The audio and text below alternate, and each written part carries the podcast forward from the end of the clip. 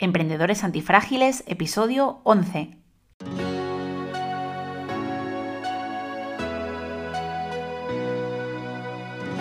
Hola, bienvenidos a un nuevo episodio de Emprendedores Antifrágiles, donde aprenderás cómo hacer crecer tu negocio a través de ejemplos reales de nuestros invitados emprendedores.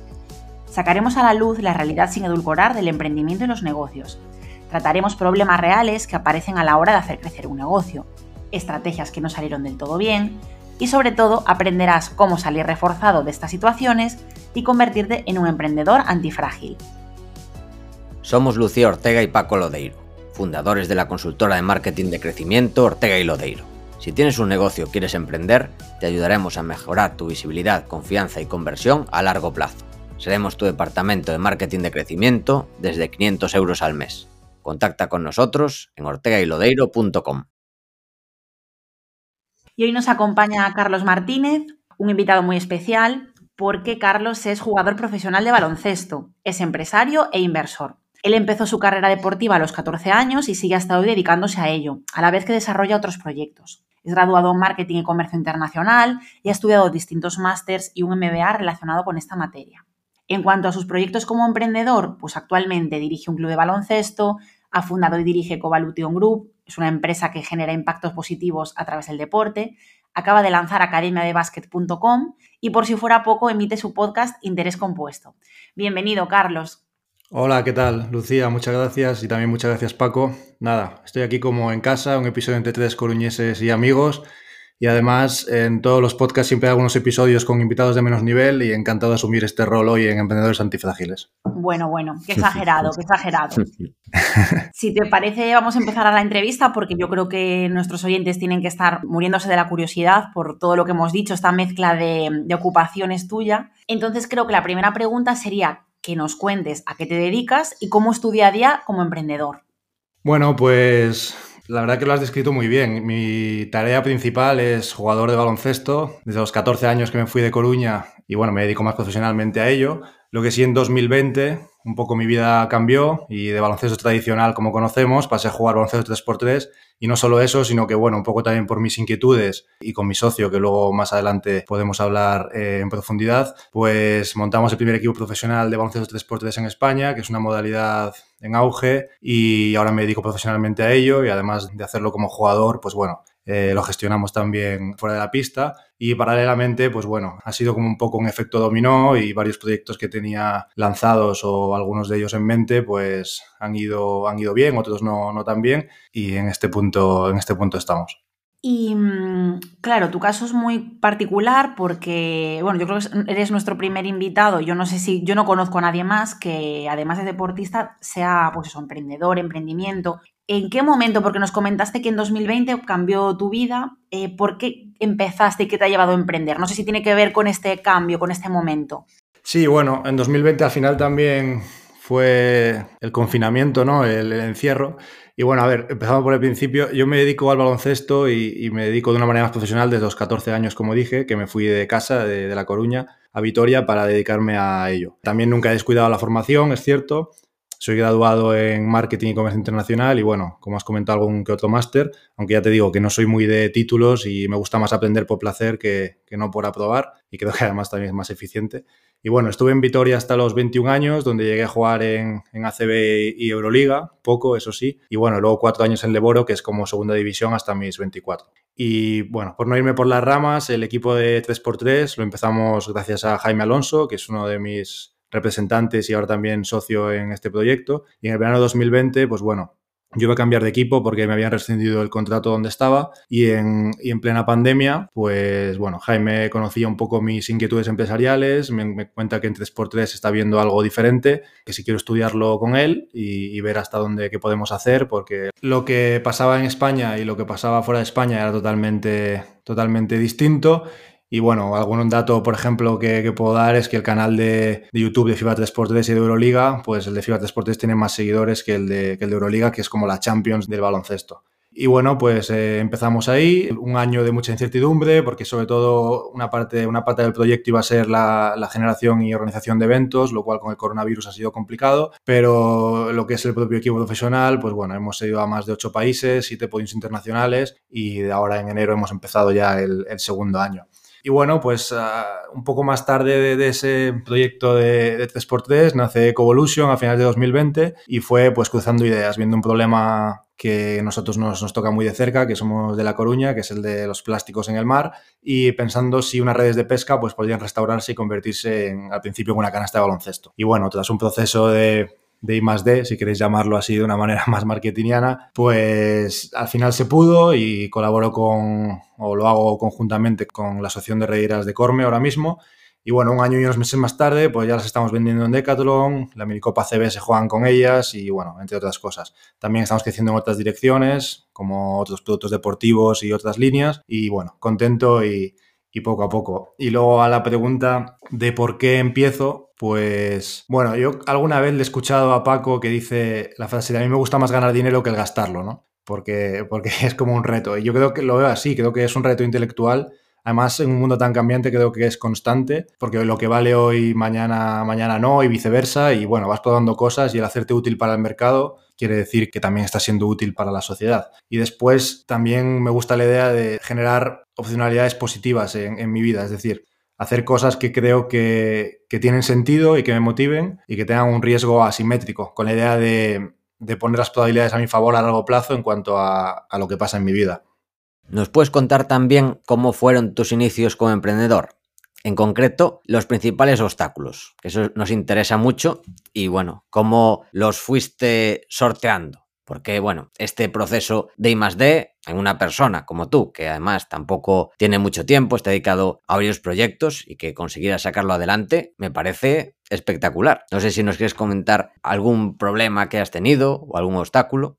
Bueno, pues en cuanto al proceso de I D, hablando de, de tampoco os creáis que hemos eh, alquilado una nave y metido científicos allí en un laboratorio, y, sino ha sido un proceso mucho más natural, el, bueno, eh, probar diferentes productos que, que ya existían, en este caso redes de baloncesto, y ver cómo adaptar con el material reciclado, en este caso con red de arrastre que proviene de residuos marinos, pues bueno, el poder hacer ese producto al principio como un mínimo viable y ahora cada vez mejorándolo más hasta que, bueno, ya se utiliza de manera reglada y, y que está en Decathlon. Entonces, bueno, el proceso de I más D en este caso muchas veces es, es prueba y error.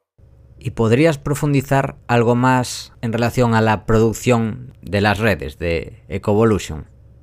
Sí, pues eh, yo por mi procedencia, ¿no? igual que vosotros, pues al ser gallego yo conocía el, el trabajo de las, de las redeiras, eh, también conocía que hacían diferentes tipos de artesanía, un poco para darse un, unos ingresos más recurrentes a veces, ya que el trabajo de redeira propiamente para redes de pesca pues está bajando, está bajando mucho, o al menos tienen épocas de, incertidumbre. Y, bueno, pues viendo que hacían este tipo de, procesos y de productos artesanos. Al principio pues fue una amiga en común eh, que me llevó hasta Corme en este caso y llevando una red de baloncesto tradicional, pues bueno, a ver si podían copiar algo parecido a eso. Después yo pues esos, esos, prototipos lo llevo a mi ámbito profesional, eh, las pongo en las canastas en las que yo utilizo día a día, en la que mi equipo utiliza y poco a poco pues bueno, eh, voy, la gente me va preguntando, me presento a un, a un concurso del ACB donde salgo entre 300 proyectos entre los cinco finalistas, eh, Movistar hace un documental y bueno, a partir de ahí pues hay más, más demanda o al menos produce más curiosidad y cada vez lo empieza a utilizar más gente y un poco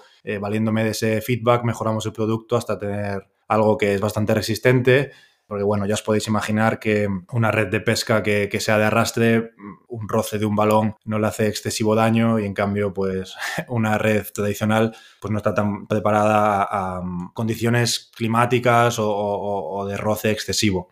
Bueno, yo quería hacer un inciso, digo, porque estamos dando por hecho, pero como tú bien dices que nosotros somos de Galicia y lo vemos muy familiar, las redeiras son aquellas mujeres, para, por si acaso alguien no lo, no lo sabe o no le suena, que se dedican a, a, restaurar, sobre todo a preparar las redes de pesca, como ha dicho Carlos. Es un trabajo que normalmente se dedican las mujeres porque los hombres salían a pescar tradicionalmente. Entonces, bueno, me parece súper interesante también esto, el pensamiento lateral, ¿no? De decir, bueno, una red que a mí no se me hubiera ocurrido, la verdad, pero que se puede utilizar tanto para pescar y, bueno, ¿por qué no para, para jugar? Uh -huh. Es que, bueno, simplemente por puntualizar, porque, bueno, hablábamos de redeiras, redeiras, pues sí. para ubicar a los, a los espectadores. Sí, sí, totalmente. Y bueno, y luego, si quieres lateralizando más, pues ahora ya también estamos haciendo redes de fútbol, eh, hacemos redes incluso a medida para para cientos deportivos, redes para bolsas de balones, estos típicos que todos hemos utilizado alguna vez en los clubes deportivos. Y bueno, alguna cosita, alguna cosita más en cuanto a redes y, luego otras cosas. Pero bueno, la verdad que, que contento. Qué guay. Y, bueno, creo que nos has comentado cómo fueron los inicios, pero ¿te encontraste algún obstáculo en concreto o mm, alguna dificultad en estos comienzos? Bueno, la verdad es que a ver, en estos tres proyectos que hemos hablado, tanto el, podcast, si queréis decirlo como proyecto emprendedor también, aunque sí, sí, sí, ¿por qué no? No, está monetizado, sí. Eh, Ecovolution y Unit Sport 3, pues bueno, ha habido muchos obstáculos, pero la verdad que el timing de entrada y un poco puje y lo que contaba antes del efecto dominó ha hecho que hayan ido bastante bien desde el inicio y sí que con los típicos problemas del día a día y con el estrés natural y, el agobio que a veces hay, pero bueno, han tenido una acogida bastante buena desde el principio. Sí que he tenido proyectos anteriormente donde las cosas no, han ido bien o, bueno, lo he lanzado al mercado y al final no era lo que, se esperaba. Pero también, pues bueno, vas aprendiendo y, lo que te digo, de la casualidad de que ahora estas tres cosas han ido bien. Claro, pues mira, justo era mi siguiente pregunta, que también en esta carrera o en, esta, en este proceso, ¿cuáles habían sido tus mayores errores y cómo los afrontaste? Comentabas que habías aprendido de ellos, pues eso, a lo mejor adelantarte en el momento o, a lo mejor pues que el producto no fuera adecuado, pero si puedes profundizar un poquito más eh, sobre esto, sobre estos errores y sobre los aprendizajes. Sí, pues bueno, en cuanto al baloncesto, el deporte en sí, sí que del deporte, no, se suele decir como tópico que el deporte enseña mucho y, la verdad que yo creo que sí. Del baloncesto, en muchos momentos eh, aprendes que tienes que aceptar que no tienes el control absoluto, ¿no? Y todavía soy joven para, el deporte, pero creo que esto es clave y sobre todo en un deporte de equipo. Y luego, en cuanto al emprendimiento, si quieres llamarlo así, pues al principio, una de las cosas que creo que es clave es no tener determinación. Es decir, yo en los diferentes proyectos que había montado tuve motivación y creo que motivación y determinación es diferente, ¿no? Pues la motivación se te acaba, casi todos o quizás todos hemos tenido alguna idea, algún, algún proyecto que lo lanzas, en los dos primeros meses estás súper motivado, pero luego te llevas un golpe de realidad, igual el mercado no, lo acepta como crees y ahí es cuando tienes que seguir, y no solo ahí, sino al año y a los dos años. Entonces esa diferencia entre motivación y determinación. Y bueno, pues mira, justo hoy estaba además lo tengo aquí delante, estaba leyendo un libro que se llama Cómo la vida imita el ajedrez de Kasparov, que es el mejor jugador de la historia del ajedrez, bueno, con permiso ahora de Magnus Carlsen, y que justo tenía, tenía subrayado ¿no? que Kasparov en las partidas decía que debemos movernos en una línea estrecha entre la flexibilidad y la consistencia que el cambiar a menudo de estrategia es lo mismo que, no tener estrategia. Entonces, bueno, esto viene muy al hilo de, la determinación también en el emprendimiento, yo creo. Sí, sí, totalmente. Justo, bueno, otro de nuestros invitados, Álvaro, eh, hacía esta dualidad que tú comentas de la motivación, la determinación. Él siempre hablaba de interés y compromiso, que una cosa es tener interés, que empezamos con mucha ilusión un proyecto, yo de hecho conté pues mi caso en el primer episodio de empezar algo sin ningún tipo de, pues, de constancia y que al final pasa factura. Así que me parece súper, súper interesante. Bueno, y aparte tú siendo deportista, que, que, eres disciplinado, me imagino que esto pues eh, dentro de lo, de lo que siempre cuesta a todo el mundo, supongo que para ti habrá sido un poquito más fácil, pero creo que nos pasa a todos. Sí,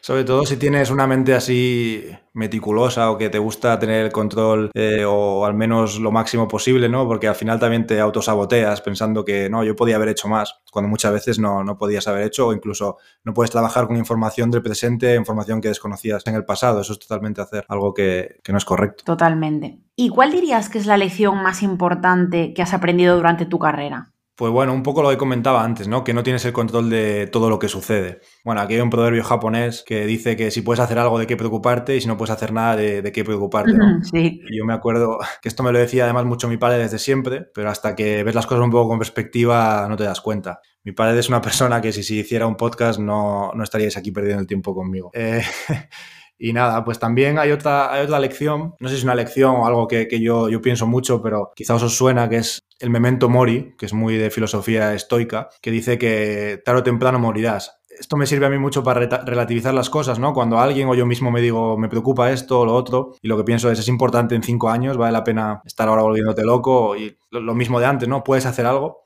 lo que sí lo que comentaba, si eres un poco meticuloso y, en mi cabeza muchas veces lo soy, quizás también como, como vosotros por lo que os conozco, pues bueno, eh, siempre piensas, siempre puedo hacer más o, creo que puedo hacer más de lo que realmente puedo. Pero bueno, el tener esta perspectiva de si no es importante en 5 o 10 años, no, no lo es ahora y para qué te vas a preocupar, haz todo lo que puedas y, y ya está, ¿no? Muy, muy de acuerdo, muy interesante. Y ahora cambiando un poco de tercio, ya hemos hablado pues de cómo empezaste, etcétera, y volviendo al presente y en este camino, y aunque ya nos has también dicho que tu padre para ti pues es una, una referencia que le, que le, tienes muy en cuenta, ¿nos podrías decir cuáles son tus emprendedores de referencia? Eh, bueno, la verdad es que sinceramente no, no tengo, pero me, pasa también en el deporte, ¿no? Cuando me preguntan cuál es tu jugador favorito. No solo tener, me gusta coger cosas eh, que me gustan de cada una de las personas y hacer como mi modelo Frankenstein, ¿no? De, de, alguien que tiene las diferentes cualidades que yo, que a mí me gustaría tener. Digamos que me gustan varios típicos que han salido en este podcast seguro, pero incluso te diría que en mi día a día me motiva mucho más y me fijo mucho en la gente común cercana que se lo está currando por sacar su proyecto adelante, como podéis ser Paco y tú, por ejemplo, y digo, pues oye, ole, ole vosotros, ¿no? Y me gusta mucho escuchar a la gente que te cuente sus planes y proyectos, aunque sean pequeños, aunque sean montar, yo que sé, un taller de arte pequeñito. Y me motiva más eso, creo, que los grandes de la época o, o las autobiografías de, no sé, de semidioses. Aunque, por supuesto, para aprender es bueno aprender de los mejores, ¿no? Pero bueno, Sí, que no tienes así un referente claro, decir, oye, pues que es, es mi ejemplo. Uno está, está, bien también, es interesante. Sí. Muy interesante. Nos gustaría saber también qué herramientas son imprescindibles en tu día a día. Bueno, pues fuera de lo que llamamos oficina, pues un balón de baloncesto, por supuesto. Y en oficina tampoco soy muy complejo, yo uso lo típico, ¿no? Word, Excel, Google Meets, email, dossiers y luego sí que utilizo una agenda en papel. Ya te digo, no soy mucho de aplicaciones de ultraproductividad y, y estas cosas. Además ya eh, el año pasado, a finales, que Paco nos regaló a, a ti y a mí una, una, agenda que no utilizamos demasiado, pues bueno, al final yo lo que hago es planificarme los días el día antes por la noche, intento cumplirlo al máximo y, ser razonable conmigo mismo y luego utilizar mucho la, ley de Pareto cuando tengo poco tiempo o matriz de Eisenhower incluso, pero bueno. Sí, la agenda que comenta Carlos es el diario esencial de Marcos Vázquez, que efectivamente yo bueno, creo que empezamos todos con muchas ganas y yo tengo que reconocer que no la sigo. Pero bueno, así como curiosidad, Carlos, te diré que sí que me ha dado cosas en claro. Por ejemplo, lo de organizar tres objetivos diarios y de ceñirme a esos objetivos en el día, eso, por ejemplo, me ha ayudado a, a concentrarme más, ¿no? a no dispersarme. Entonces, bueno, Sí, sí, eso es muy, eso es muy ley de Pareto, ¿no? A mí, a mí es que el, luego si quieres podemos hablar, pero el tema de priorizar lo importante y urgente o, o el, ese 20% que te da el 80% de beneficio, creo que es, que es clave. Ya la táctica que utilices no importa, pero el, el priorizar el, la generación de valor a largo plazo y, y, esas actividades que son realmente importantes y te dan esa eficiencia, creo que es la, la clave.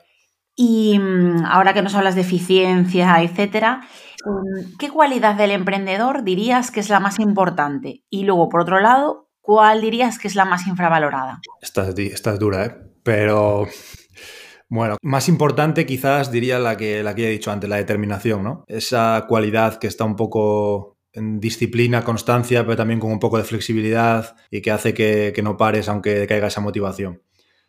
Y luego, pues quizás la más infravalorada también, pues el saber enfocarse en lo importante y aprender que más no es mejor, que hacer 15 horas al día seguramente no te va a hacer más eficiente ni más rico. Cuidado, quizá tengas épocas que es necesario, que si tienes que estar 15 horas al día sufriendo, es que quizás hay, hay momentos así, ¿no? Para sacar proyectos adelante.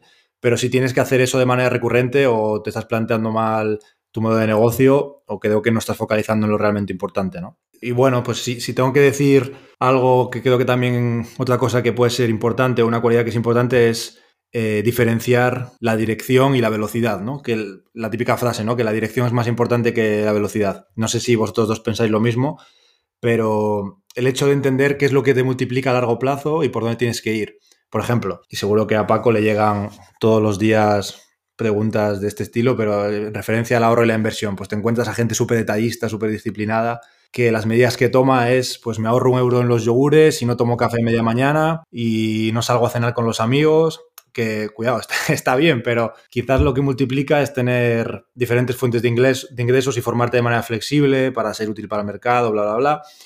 La velocidad o cuántos cafés te ahorres, pues cuenta, pero no es la dirección correcta a medio plazo, en mi opinión. Y ojo, quizás es un buen inicio, pero igual tomarte ese café te va a hacer más feliz o estar con menos estrés y eso hace ser mejor o aprender mejor otras habilidades. No, no, sé. Sí, totalmente. Esto que comentas me recuerda al libro de Millionaire Fast Lane que comentaba un poco esto, que es importante conocer, estar concienciado con el ahorro, con la generación de valor y bueno, de riqueza, pero que al final la clave es generarla. En este caso, hablando de dinero, ¿no? Que tú pusiste este ejemplo. Eh, no, es tan importante ahorrar, mantener, restar, sino cómo vas a sumar, cómo vas a acelerar, ¿no? Eh, hablando de, la, de autopista. Pues sí, sí, estoy muy, muy de acuerdo, pero también te diré que no, que no me parece muy sencillo. Es decir, por lo menos con el sistema con lo que nos han educado o en el colegio, nadie te inculca estos valores. De hecho, creo que hasta nos inculcan a lo contrario, ¿no? Ser conservadores, pues ir poquito a poco, tener cuidado, pues guardar un poquito, eh, yo qué sé, los cuentos, incluso el cuento de la lechera, nos, nos que vale, que sí que está bien, ¿no? No, hacerse no liarse demasiado la manta a la cabeza. Pero creo que desde pequeños nos inculcan un poco esto, el ir a lo seguro y bueno, no, ten cuidado. Mejor pájaro humano que ciento, no ves que hasta los, hasta los, los refranes. Sí, sobre todo quizás las generaciones antiguas, ¿no? Igual hasta generaciones nuevas es al revés, ¿no? Es Diem, Tempus Fugi y ya me pagará a mí una pensión el Estado, yo no tengo que ahorrar y hasta ahora con el tema de las monedas digitales que van a sacar los países veo que hay ideas de sacar dinero con fecha de caducidad, que esto desincentiva totalmente el ahorro, bueno, cosas muy, muy locas. Pero sí, estoy de acuerdo que lo que nos enseñan no tiene nada que ver con procesos que multiplican, sino que son procesos que suman y, muy poco y no tenemos tiempo suficiente como para estar sumando poco a poco. Pero bueno, me parece, me parece, ya te digo, muy buen ejemplo ¿eh? y, a la hora de emprender lo mismo. Yo soy la primera que a veces pues con tareas del día a día o con interrupciones. También tuvimos a Carlos eh, que nos hablaba de productividad, eh, otro, otro, otro Carlos, Carlos Rojo, que al final es muy importante mm, saber que el tiempo es muy valioso y dedicarlo a lo que merece la pena, ya sea pues las relaciones personales, los amigos o los proyectos profesionales y no irnos por las ramas. Con las notificaciones, con las apps, eh, estamos sometidos a tantos estímulos que es muy difícil ya discernir lo que es importante y lo que no. Es también inevitable, ¿eh? A mí esto de las aplicaciones, las apps, me pasa, pero porque es que estás compitiendo contra una máquina que te conoce mejor que tú mismo. Y es, complicado. es, así, o sea, es una máquina con unos algoritmos programados para que te produzcan dopamina a tope y, tú sin saberlo, pues quieras, quieras utilizarlo. Y has cogido el teléfono hace cinco segundos y lo vuelves a coger sin tener nada que mirar. Bueno, esto, esto daría para otro, para otro podcast, así que hay diferentes trucos y yo utilizo algunos, pero... Sí, sí, totalmente. Pero madre mía. Con relación a los socios, nos gustaría saber si tienes socios, por qué y cómo os organizáis. Aunque la respuesta ya la sabemos, en parte. bueno, sí. Eh, dentro de los diferentes proyectos me organizo de forma diferente. Como ya comenté antes, pues bueno, en cuanto al equipo profesional de 3x3, eh, ahora mismo a nivel jurídico somos club deportivo, por lo que no existen socios de una sociedad propiamente dicho, sino es una directiva y somos tres. Pero bueno, estamos en proceso bastante avanzado de, cambiar de forma jurídica SL y bueno, hasta ahí puedo leer en este caso. Y luego a nivel de, de Covolution y, mi podcast, pues soy yo, que va, haciendo poco a poco. Y bueno, las, las risas y, ya entiendo por, por dónde vas es porque en Academia de Básquet es un proyecto que, acabamos de lanzar ahora, eh, impulsando a, Javi Huertas y ayudándole a sacar todo su potencial y es algo que nos motiva mucho y bueno, los socios son Javi de manera mayoritaria y, Ortega y Lodeiro y, yo, ¿no? Sí que está muy chulo, que está, mira, justo de academia no, no, hablamos tanto, pero bueno, creo que es un proyecto muy bonito para enseñar baloncesto y bueno, Javi es un crack, o sea, yo creo que, va, que va a dar que hablar. Sin duda. ¿Y cómo os organizáis en general? Eh? No, solo, bueno, obviamente en el caso de academia de básquet a lo mejor nos toca más de cerca, pero en los otros casos, ¿tienes algún sistema de organización o para comunicaros o repartís tareas, hacéis reuniones periódicas, no sé?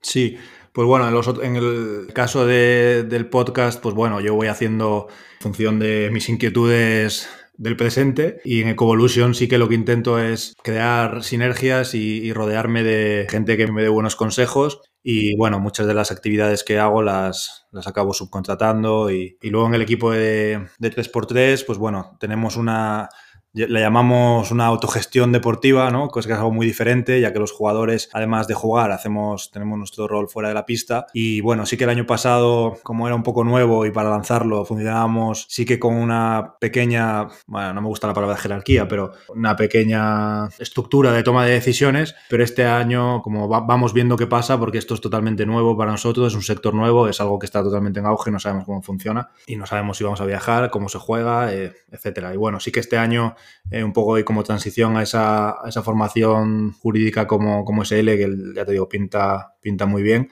Pues nos organizamos fuera de la pista el, proceso, a la pregunta de cómo es el proceso, eh, tenemos unos controles de calidad donde tenemos un drive, yo tengo un drive con todos los integrantes que llevan parte de oficina y entonces todos los viernes escriben cómo van esa semana y yo durante el fin de semana lo, lo superviso y veo un poco dónde destinar recursos la semana siguiente y cuáles son las prioridades de esa semana y bueno, vamos trabajando así. Después hay diferentes áreas y cada uno pues programa un poco la suya, pero es un poco la forma de trabajar. Ah, pues me parece muy interesante esto. mira, no lo sabía. O sea, que digamos que todas las personas te dicen, pues a lo mejor que han estado esa semana eh, hasta arriba súper liados y que no llegan. O a lo mejor otra persona que ha estado muy tranquila, ¿no? Y tú, en función de eso, luego les vas repartiendo, entre comillas, el trabajo, porque como sí que diriges en este caso el club, ¿no? Pues tienes esa labor de, de velar porque todo funcione bien. Sí, bueno, yo hago un poco de, pegamento y, de, apago fuegos donde, donde hace falta y luego también hago esa función un poco ahora desde, desde este año de destinar recursos para que no vayamos todos como pollos sin cabeza, pues ahora esto y todos para ahí, ahora de lo otro, ¿no? Porque era un poco de donde, de donde veníamos y es, es eso exactamente, o sea, pues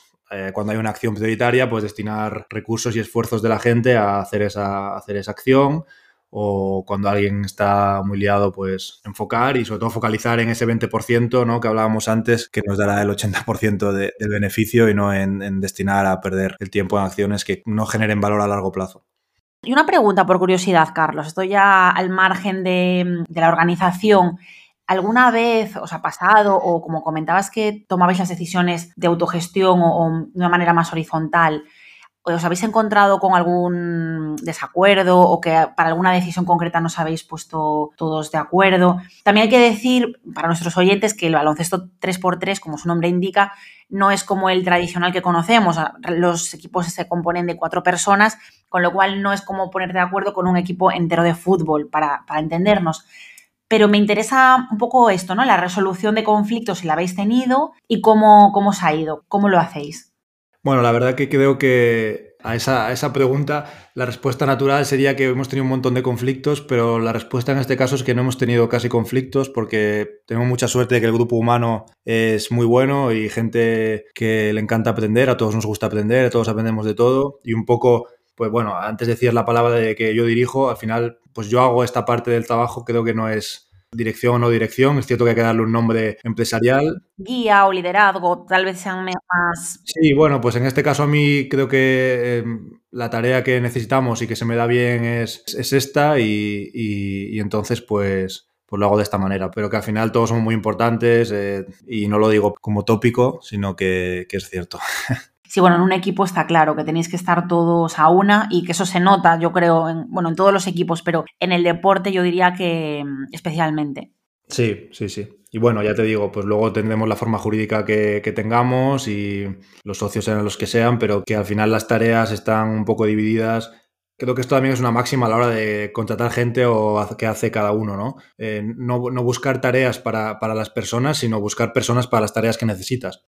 Interesante, sí. Y bueno, para continuar vamos a hacerte ahora una batería de preguntas. Eh, son así preguntas rápidas para conocer tus preferencias. Eh, así que bueno, vamos a empezar por un deportista o equipo histórico de cualquier deporte que elijas. Aunque nos has dicho que tú no eres de elegir uno solo, pero bueno, si tuvieras que decir algo así que te inspire un, un equipo histórico o de deportista, ¿cuál nos dirías?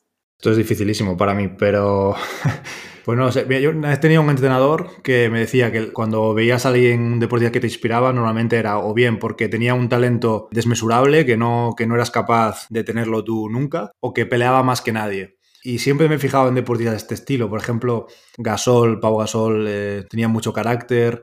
Mira, por ejemplo, Nadal, la fuerza mental que tiene, y ahora además está muy de moda después de lo de la última semana, pero yo creo que ha sido así y es así desde siempre. Pues bueno, te diría quizás esos deportistas, aunque es bastante tópico, pero bueno, ya te digo, si tuviese que decirte uno, haría un Frankenstein con diferentes. Sí, sí, sí. Bueno, Nadal ya te imaginarás, pero es, de los más repetidos. yo creo que el que viene así primero a la cabeza, pero bueno, por algo es también, ¿no? Es un, súper ejemplo. Sí, pues ole por él. Y un artista de cualquier tipo, o sea, de cualquier disciplina, que te inspire empresarialmente. Pues mira, hace una semana, bueno, un par de semanas, estuve en Linares, en el estudio de un artista que se llama Belling, que es el creador del postneocubismo, y bueno, expone obra en Estados Unidos, en, París. Él podía ser un artista mucho más internacional, pero le gusta su pueblo y tiene una nave allí donde expone diferentes artistas de la zona y además lo hace de manera no solo que eh, expone su obra, sino que de manera empresarial promociona a artistas de la zona y bueno, hace poco estuvo en la, en la, Resistencia, creo que el martes pasado, y la verdad que es un tipo excepcional, un tipo súper humilde, y bueno, en Linares ha pintado, no sé si el año pasado, nueve murales de edificios, ya te digo, expone obra internacionalmente y no le quedan no tiene obras disponibles porque vende todo lo que hace. O sea, que bueno, lleva esa esencia del arte al, también a nivel empresarial y ayudar a, los demás a hacerlo. La verdad es que no lo conocía, lo acabo de mirar así mientras nos lo comentabas y me parece muy interesante. Es un crack, sí. Mm, me encanta también eso que comentas, lo de mm, que promocione su zona o que potencie esa zona de la que es originario. Eso me, me gusta mucho. Le seguiré la pista. Pues sí. Y mm, bueno, y ahora mi pregunta preferida, que es eh, un sitio para comer en una reunión de negocios y qué pedirías en este sitio. Pues creo que esta la puede responder hasta Paco, ¿no? Eh, yo diría el charrúa y, mollejas, que siempre vamos ahí con nuestro amigo en común Manu Catoira también, así que ese es un buen sitio. Mm, qué ricas. Yo, pues yo todavía no fui, o sea que lo tengo pendiente, pero me anoto la, la recomendación que esta sí que nos queda cerca para probarla. ¿Y una, una canción que te motive para trabajar? Bueno, pues trabajar en mi caso muchas veces es entrenar o jugar al baloncesto, por lo que canciones alegres en español sobre todo. Y bueno, si es de motivación pura, pues no sé, por ejemplo la banda sonora de Gladiator. Bueno, si para hacer deporte eh, me lo puedo imaginar, sí, sí, sí, así rollo épico. Sí. ¿Y una película o serie que recomendarías a emprendedores? Pues la verdad que para emprendedores no lo sé. Mi película favorita es Gladiator y creo que te puede enseñar mucho también en, la vida real, ¿no? Pero bueno, no sé. yo diría, diría Gladiator, ¿no? Porque también el protagonista va viviendo sus altibajos y además altibajos de verdad, ¿no? Situaciones realmente jodidas, con perdón de la palabra. No es, no, pues no tengo el nuevo iPhone, sino que está matado a mi familia y ahora soy esclavo bueno, pues ves cómo va, y sin querer hacer spoiler, ves cómo va creciendo, ¿no? Sí, bueno, desde el año 2000 yo creo que han, tenido tiempo de verla en todo el mundo, aunque también debo decir, o sea, sin, que a mí me encantó la peli, recuerdo que la vi en el cine de hecho y todo, pero que bueno, que aquí eh, el prota se hizo en caballo herido desde Germania a Emérita Augusta, es decir, desde Alemania a Mérida, ahí en caballo, el pobre hombre, eh, que bueno, para Hollywood seguramente pues fuera un paseillo. Sí, pasaron ahí seis meses. Sí, exacto.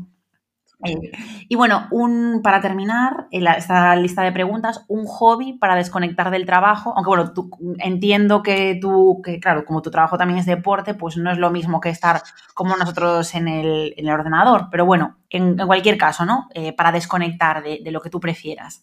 Bueno, pues cosas muy sencillas. Pasear, leer o aprender en general, no solo se aprende leyendo. Y luego, pues, me gusta también mucho la magia. Últimamente la tengo un poco olvidada, pero antes practicaba mucha, mucha magia. Bueno, llegué a hacer incluso actuaciones hace un par de años y tal. Y bueno, ahora por no es una cuestión de tiempo, sino de prioridades, pues lo he dejado un poco de lado, pero me encanta y lo retomaré cuando pueda. Sí, qué guay. Es verdad que esto yo lo descubrí hace poco, que lo de la magia, me acuerdo que me lo, me lo, habías comentado. Y en Instagram te he visto así alguna vez. O sea, si os gusta la magia, en Instagram de vez en cuando, si seguís a Carlos, hace así alguna cosilla. De vez en cuando, así un sistema de recompensa variable ahí para atraer a la gente. Exacto, exacto. No saben, cuándo va a aparecer, pero en algún momento aparecerá para que estén conectados. Eso es. Por si acaso el algoritmo no, no les mantuviese suficientemente ahí, pues eh, les, les, damos un extra, ¿no? De... Eso es, de dopamina. Ahora toca una pregunta triple. ¿Qué es lo que más te ha sorprendido este último año? ¿Qué has aprendido este último año? ¿Y qué estás intentando aprender en estos momentos o en el futuro próximo?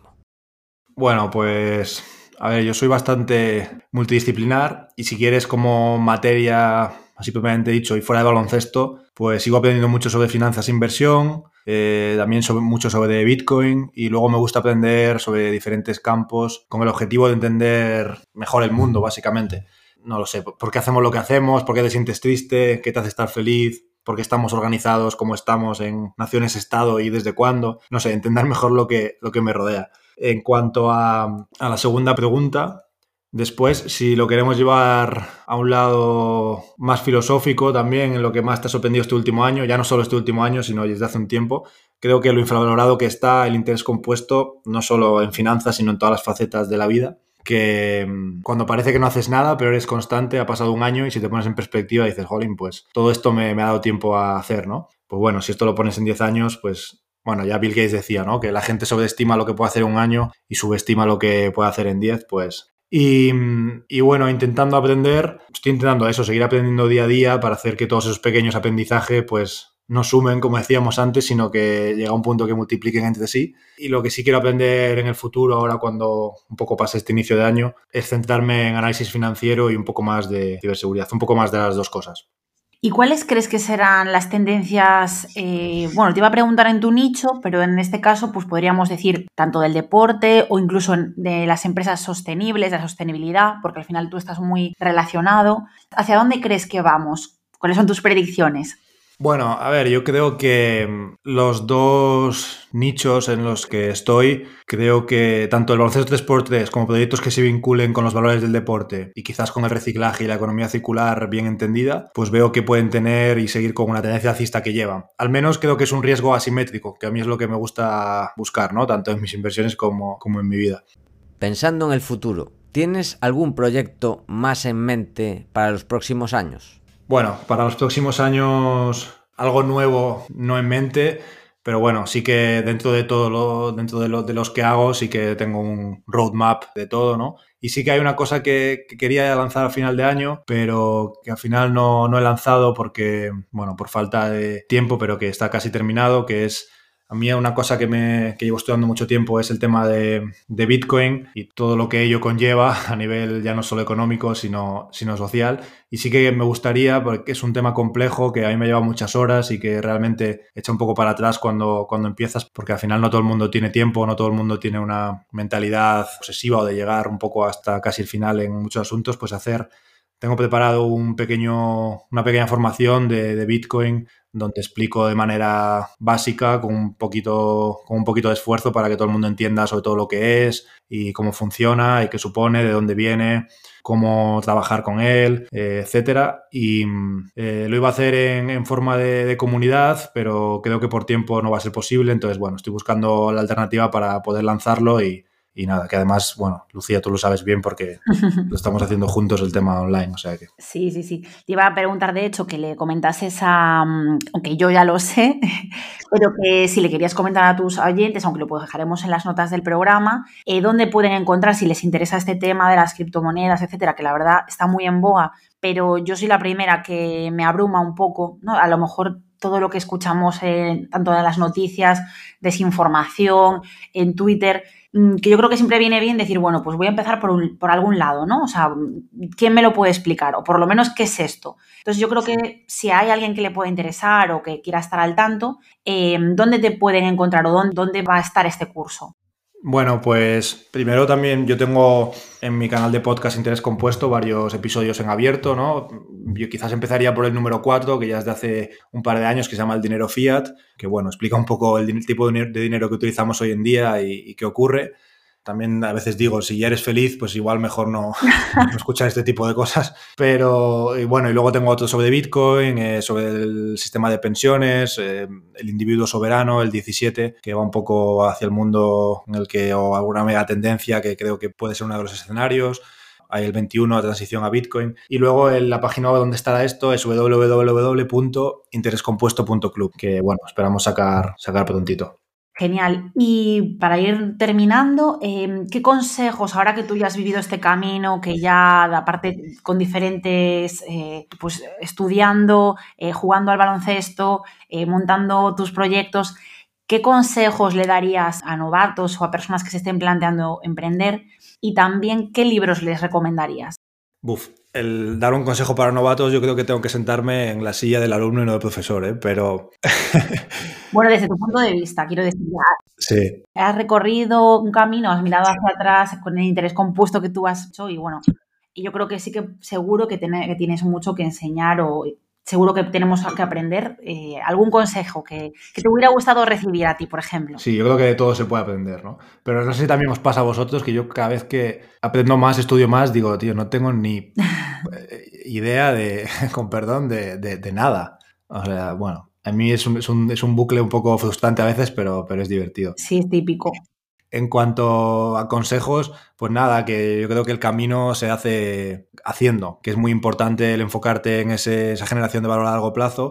Y hilando con esto, hilando con esto, de libros para emprendedores, quizás yo más que libros para emprendedores, y esta es un poco solo mi visión, creo que aconsejaría libros de inversión, porque creo que ayuda mucho el entender cómo funciona el análisis empresarial, cómo funciona la valoración de la empresa para, para montar tu negocio, porque creo que si comprendes la idea de que lo importante, vuelvo a lo mismo, es generar valor para el accionista a largo plazo y cómo se hace. Creo que tienes mucho ganado.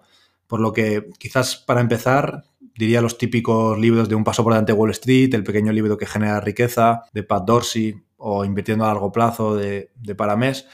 Bueno, no sé si me explico, pero seguro que hay libros buenísimos y te podría decir varios de, de yo qué sé, cómo hacer un DAFO, un briefing, una estrategia de marketing online. Y creo que genial, ¿eh? Y a tope con, con todo ello. Pero si tu estrategia está enfocada en, pan para hoy y hambre para mañana o no estás en la dirección correcta, pues aunque tú no lo sepas y por mucho esfuerzo que, le pongas, eh, ya vas mal. O sea, si, si, yo por mucho esfuerzo que puedo estar 20 horas al día montando un videoclub, pero es que no va a funcionar. Sí, no, interesante este, este punto de vista, la verdad. Dejaremos también los libros en las notas del programa por si alguien tiene curiosidad pero sí tiene, tiene, tiene todo el sentido. Al final es, es, ver las empresas desde otro punto de vista, desde el punto de vista de qué hace falta que tú desarrolles para que alguien se interese, alguien invierta en ti, alguien confíe, ¿no? Que tengas éxito a nivel ya comercial. Es muy interesante. Antes de terminar, nos gustaría pedirte que nomines a un emprendedor o emprendedora que te gustaría que viniese al podcast. Pues, mira, te voy a decir que además yo lo tengo muy fresco, es nos hemos hecho bastante amigos. Te voy a decir a un chico que se llama Álvaro de María y lo puedes buscar en Twitter. Es un chico que ha escrito hace poco el libro La filosofía de Bitcoin y bueno, es un chico súper culto con un background, con un conocimiento extremo que, vamos, cada vez que, te hablas lo que tienes que hacer es escuchar y, a mí me, me gusta mucho hablar con él y quedar con él. Y además su libro ha sido un éxito. En el crowdfunding, en la, en la etapa inicial, pues vendieron, no sé si 16.000 euros en libros. Bueno, ahora es número uno en Amazon y, da una visión muy diferente a lo que digo, al tema de, Bitcoin, no solo desde un punto de vista económico un punto de vista de, inversión, sino lo que conlleva a nivel social y, las macro tendencias que puede haber que, bueno, yo soy muy optimista normalmente, pero a mí una parte, una parte de ellas me, me preocupa un poco. Pues nada, pues muy interesante, no lo conocía, pero, pero sí, nos lo, nos lo apuntamos para, para, tenerlo en cuenta. Y para terminar, te cedemos el micro para saludar y hacer un poco de spam de valor de tus proyectos, bueno, de lo que tú quieras. Bueno, nada, no, no mucho más, no vamos a torturar más a la, audiencia, que gracias a los dos por invitarme, gracias a que ha llegado hasta el final del episodio, que enhorabuena a vosotros por todos los proyectos que estáis, que estáis lanzando y nada, si alguien quiere contactarme o pues bueno, ver alguna de las cosas que, hago o lo que sea, pues que, que aquí estoy, eh, estoy bastante activo en Twitter, tenemos mensajes abiertos y pues un placer. Pues muchísimas gracias por venir al podcast, Carlos. Ha sido un auténtico placer. Estoy seguro de que a nuestros oyentes les ha encantado y espero verte pronto en el Charrúa. Y bueno, hasta aquí el programa de hoy. Cuéntanos qué te ha parecido, todo lo que nos ha contado Carlos, su historia, sus proyectos, si tienes alguna experiencia similar o cómo solucionaste cuestiones que se te plantearon. Y por supuesto también si quieres que entrevistemos a algún emprendedor en concreto. Si te ha gustado el programa, te agradecería mucho que nos des tus 5 estrellas en Apple Podcast y Spotify, tu me gusta en iBox, tu like en YouTube, ya que ayudarás a que este podcast siga existiendo y siga creciendo. Emprendedores antifrágiles, muchas gracias por escucharnos y hasta la próxima.